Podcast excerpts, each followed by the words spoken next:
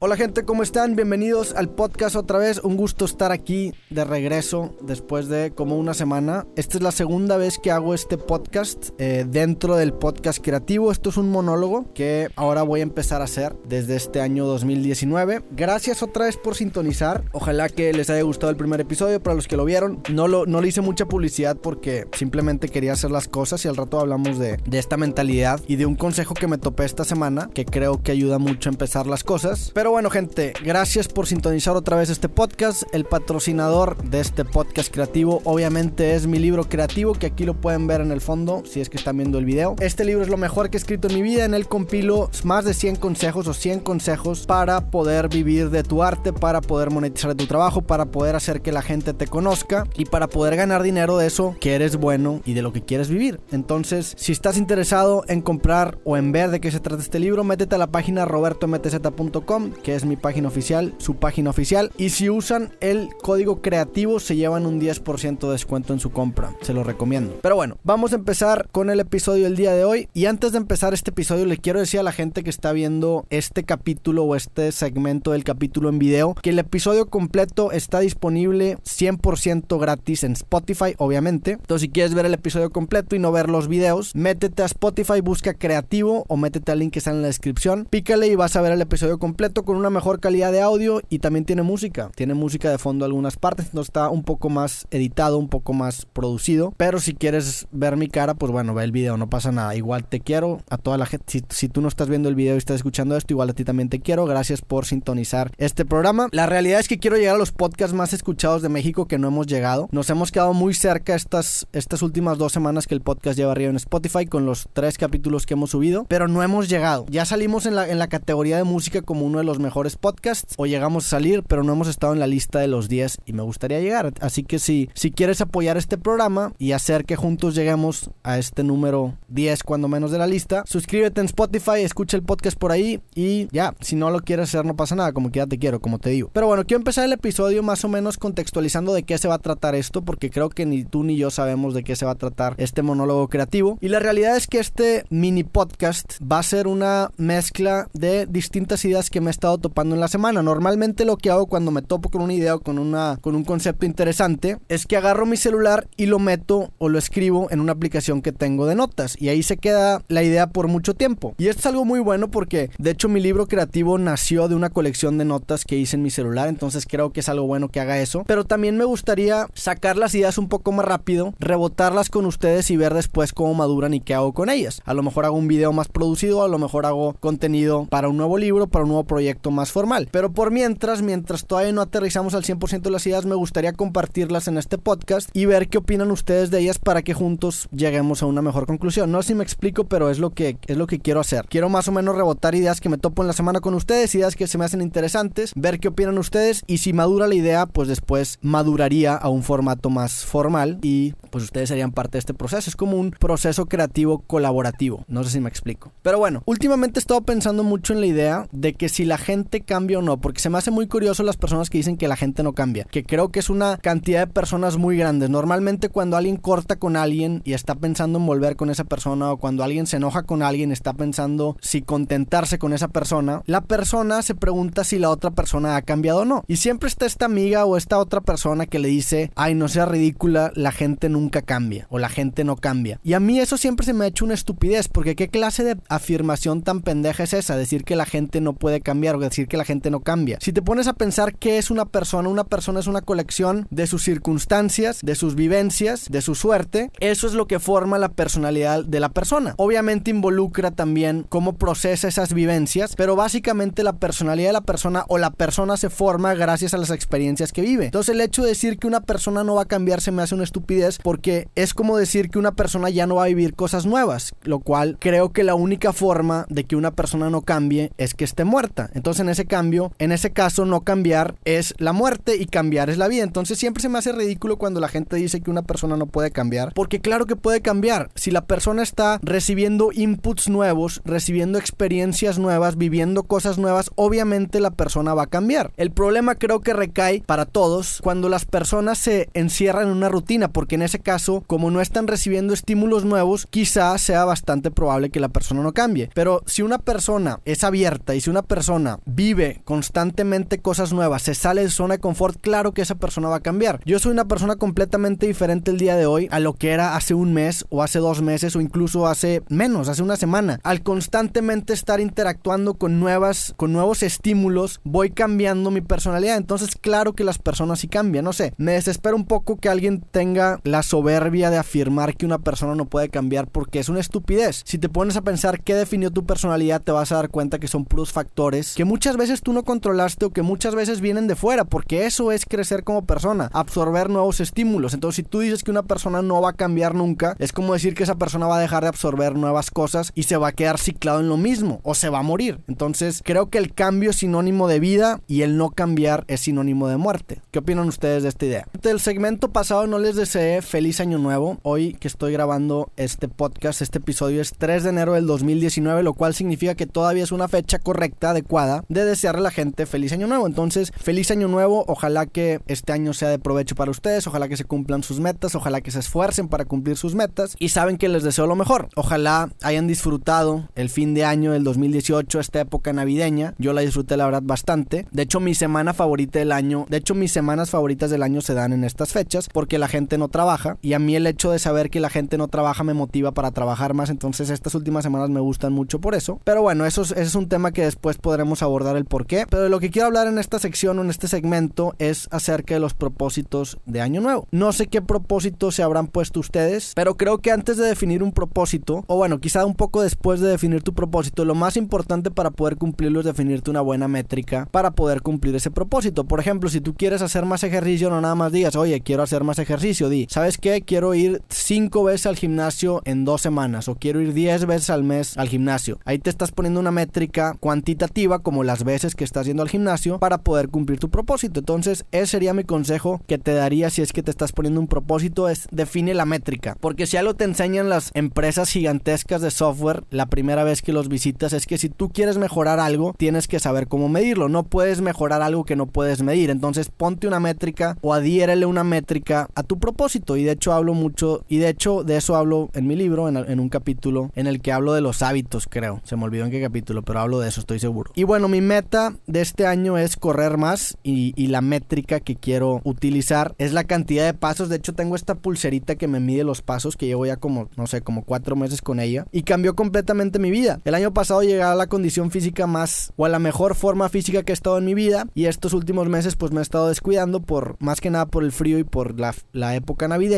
y este mes, perdón, y este año quiero correr un maratón. Va a ser una de mis metas de este año. Normalmente lo que yo hago es que me pongo una meta física y una meta intelectual. Entonces mi meta física va a ser correr el maratón en este año. Eh, me voy a estar preparando, voy a estar corriendo 20 kilómetros a la semana como mínimo, es decir, 4 5K o un 10K y 2 5K. En total de la semana voy a estar corriendo 20 kilómetros para empezar a agarrar un poco más de condición física y voy a correr el maratón de Monterrey este año, que es hasta diciembre creo. Y si se presenta una oportunidad antes, me gustaría también hacerlo. Y mi meta intelectual, que creo que es una meta que estoy a punto de cumplir porque era una meta que tenía desde el año pasado y la verdad es que no llegué, es que quiero ser mejor en ajedrez. Me gusta mucho el ajedrez y esto es una pasión que la verdad adquirí recientemente. No, no es de que toda mi vida he jugado ajedrez, de hecho llevo jugando ajedrez como 6 meses solamente. Y juego en chess.com, que es esta página de ajedrez que por cierto no me, no me patrocina, me gustaría que me patrocinara. Y mi meta es llegar a mil puntos de rating en esa aplicación. Que por cierto, si alguien juega ajedrez y me quiere jugar,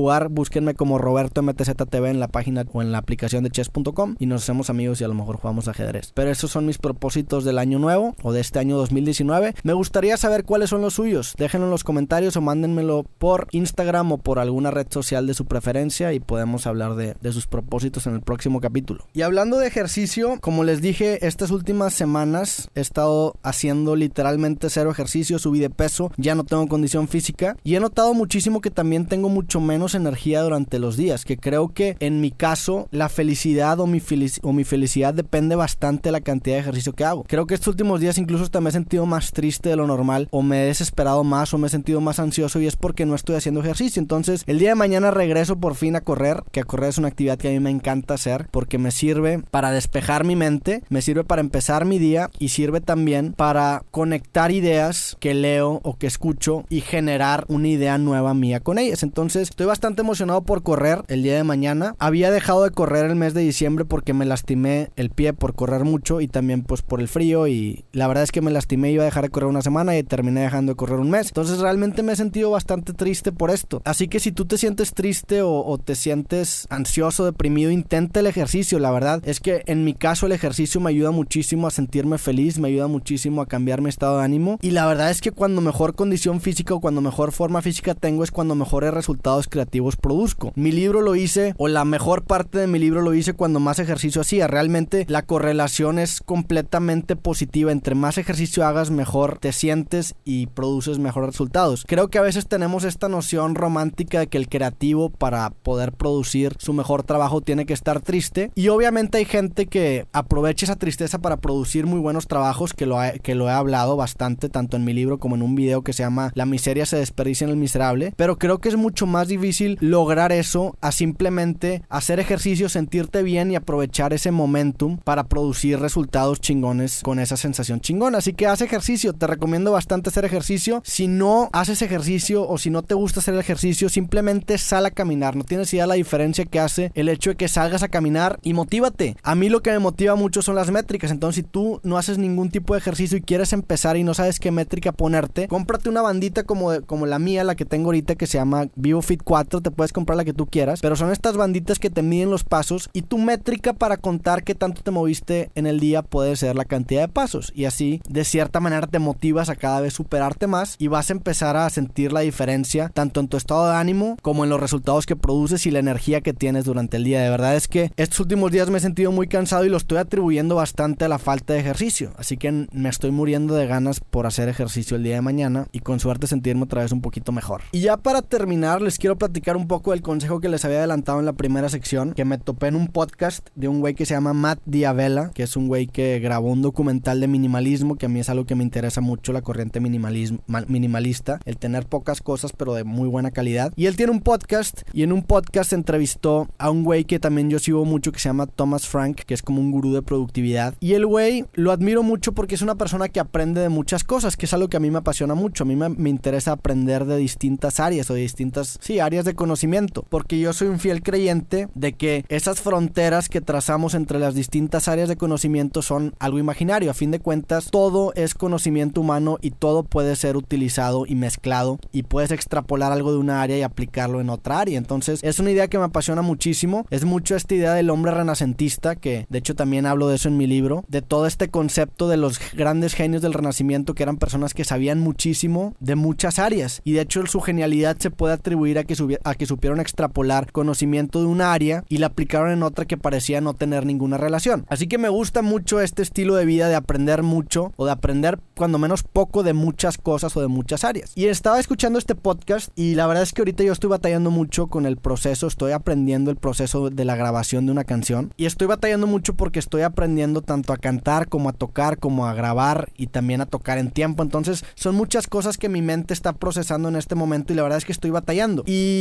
en este podcast, este güey Tom Franklin dijo algo que me llamó mucho la atención y él dijo que la clave para facilitar el aprendizaje de una habilidad que tú no dominas es engañar a tu cerebro. Es engañar a tu cerebro haciéndole creer que lo que tú estás aprendiendo o de que lo que quieres aprender es una habilidad bastante fácil. Y la verdad eso resonó mucho conmigo porque creo que tiene razón. Cuando, cuando ponemos en un pedestal a lo que sea que queremos aprender, batallamos mucho más en aprenderlo porque desde, desde el principio de entrada ya le tenemos miedo y ya lo respetamos de más. Si tú bajas del pedestal a esa habilidad que estás intentando aprender y lo ves como algo alcanzable, lo ves como algo fácil, aunque realmente no lo sea, la clave está en, verlo así, tu cerebro va a entrarle con menos miedo y con más confianza. Ahora, esto no quiere decir que vaya a ser fácil, pero sí quiere decir que al no tenerle tanto respeto a esa habilidad, no te va a dar ese pánico escénico o no, se va, o no te vas a abrumar tan rápido cuando estés intentando aprender algo nuevo. Y creo que eso es algo que yo he aprendido a la mala y me ha pasado mucho en mi podcast creativo. Yo antes el hacer o crear música lo veía como algo que solamente muy pocas personas podían hacer y lo mismo con podcast y lo mismo con los videos. Y el hecho de aprender cada disciplina y convivir con gente que se dedica o que vive de esa disciplina que yo antes la tenía en un pedestal, me ha dado la autoeficacia, que es un concepto que agarré de un video que vi hace varios tiempo, que la autoeficacia básicamente es ver a otra persona hacer algo que tú quieres hacer y al verlo te da permiso a ti de hacerlo, como que agarras confianza y dices, güey, si este vato lo puede hacer, yo también lo puedo hacer. Y creo que para intentar intentar agarrar esta autoeficacia es necesario bajar las habilidades del pedestal o cuando menos hacer creer a tu cerebro que lo que estás aprendiendo no es tan difícil como tú crees. Si tú logras hacer eso, no le vas a tener miedo a ninguna habilidad. Y ahora, insisto, no va a ser fácil aprender a hacer música o no va a ser fácil aprender a hacer un podcast si no tienes experiencia. Pero si bajas la habilidad del pedestal, le vas a poder entregar tu todo y vas a poder ejecutar este proceso de aprendizaje sin tener un pánico escénico, sin tenerle miedo de entrarle a esta nueva habilidad. Así que simplemente les quería compartir ese consejo que se me hizo bastante interesante y se me hizo bastante útil porque creo que tiene razón. Creo que la clave para aprender algo nuevo es perderle el miedo. ¿Y cómo le pierdes el miedo? Engañando a tu cerebro a que baje del pedestal a esa habilidad. Hay una frase que me gusta mucho, que también la pongo en mi libro, que, que dice así, humaniza tus ídolos. Yo creo que la mejor manera de replicar lo que hacen las personas que admiras es humanizándolo, o humanizando a esas personas, dándote cuenta que esas personas son personas igual que tú, tienen defectos y también batallan y también les da flojera y también tienen miedo. Pero a pesar de eso, esas personas lograron hacer lo que tú quieres hacer. Entonces, si ellos pudieron hacer eso, tú también lo puedes hacer. Y ya, este, me la voy a seguir pelando haciendo música, pero, pero lo voy a seguir intentando, porque creo de verdad que sí puedo. Y tú también puedes hacer videos o música o podcast o lo que sea que tú quieras hacer. Simplemente es piérdele el miedo a la habilidad y pártete la madre intentándolo, ¿ok?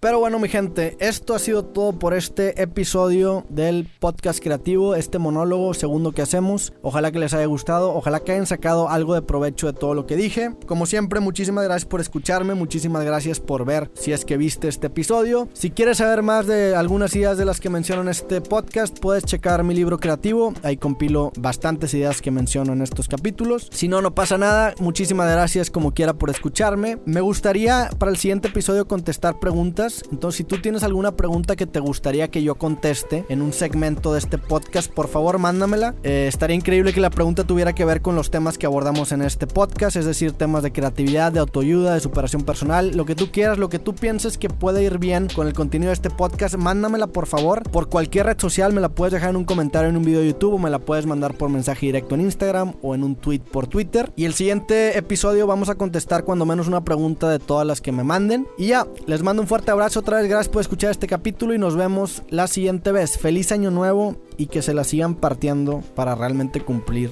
lo que se estuvieron proponiendo en estos días. Fuerte abrazo y nos vemos la próxima.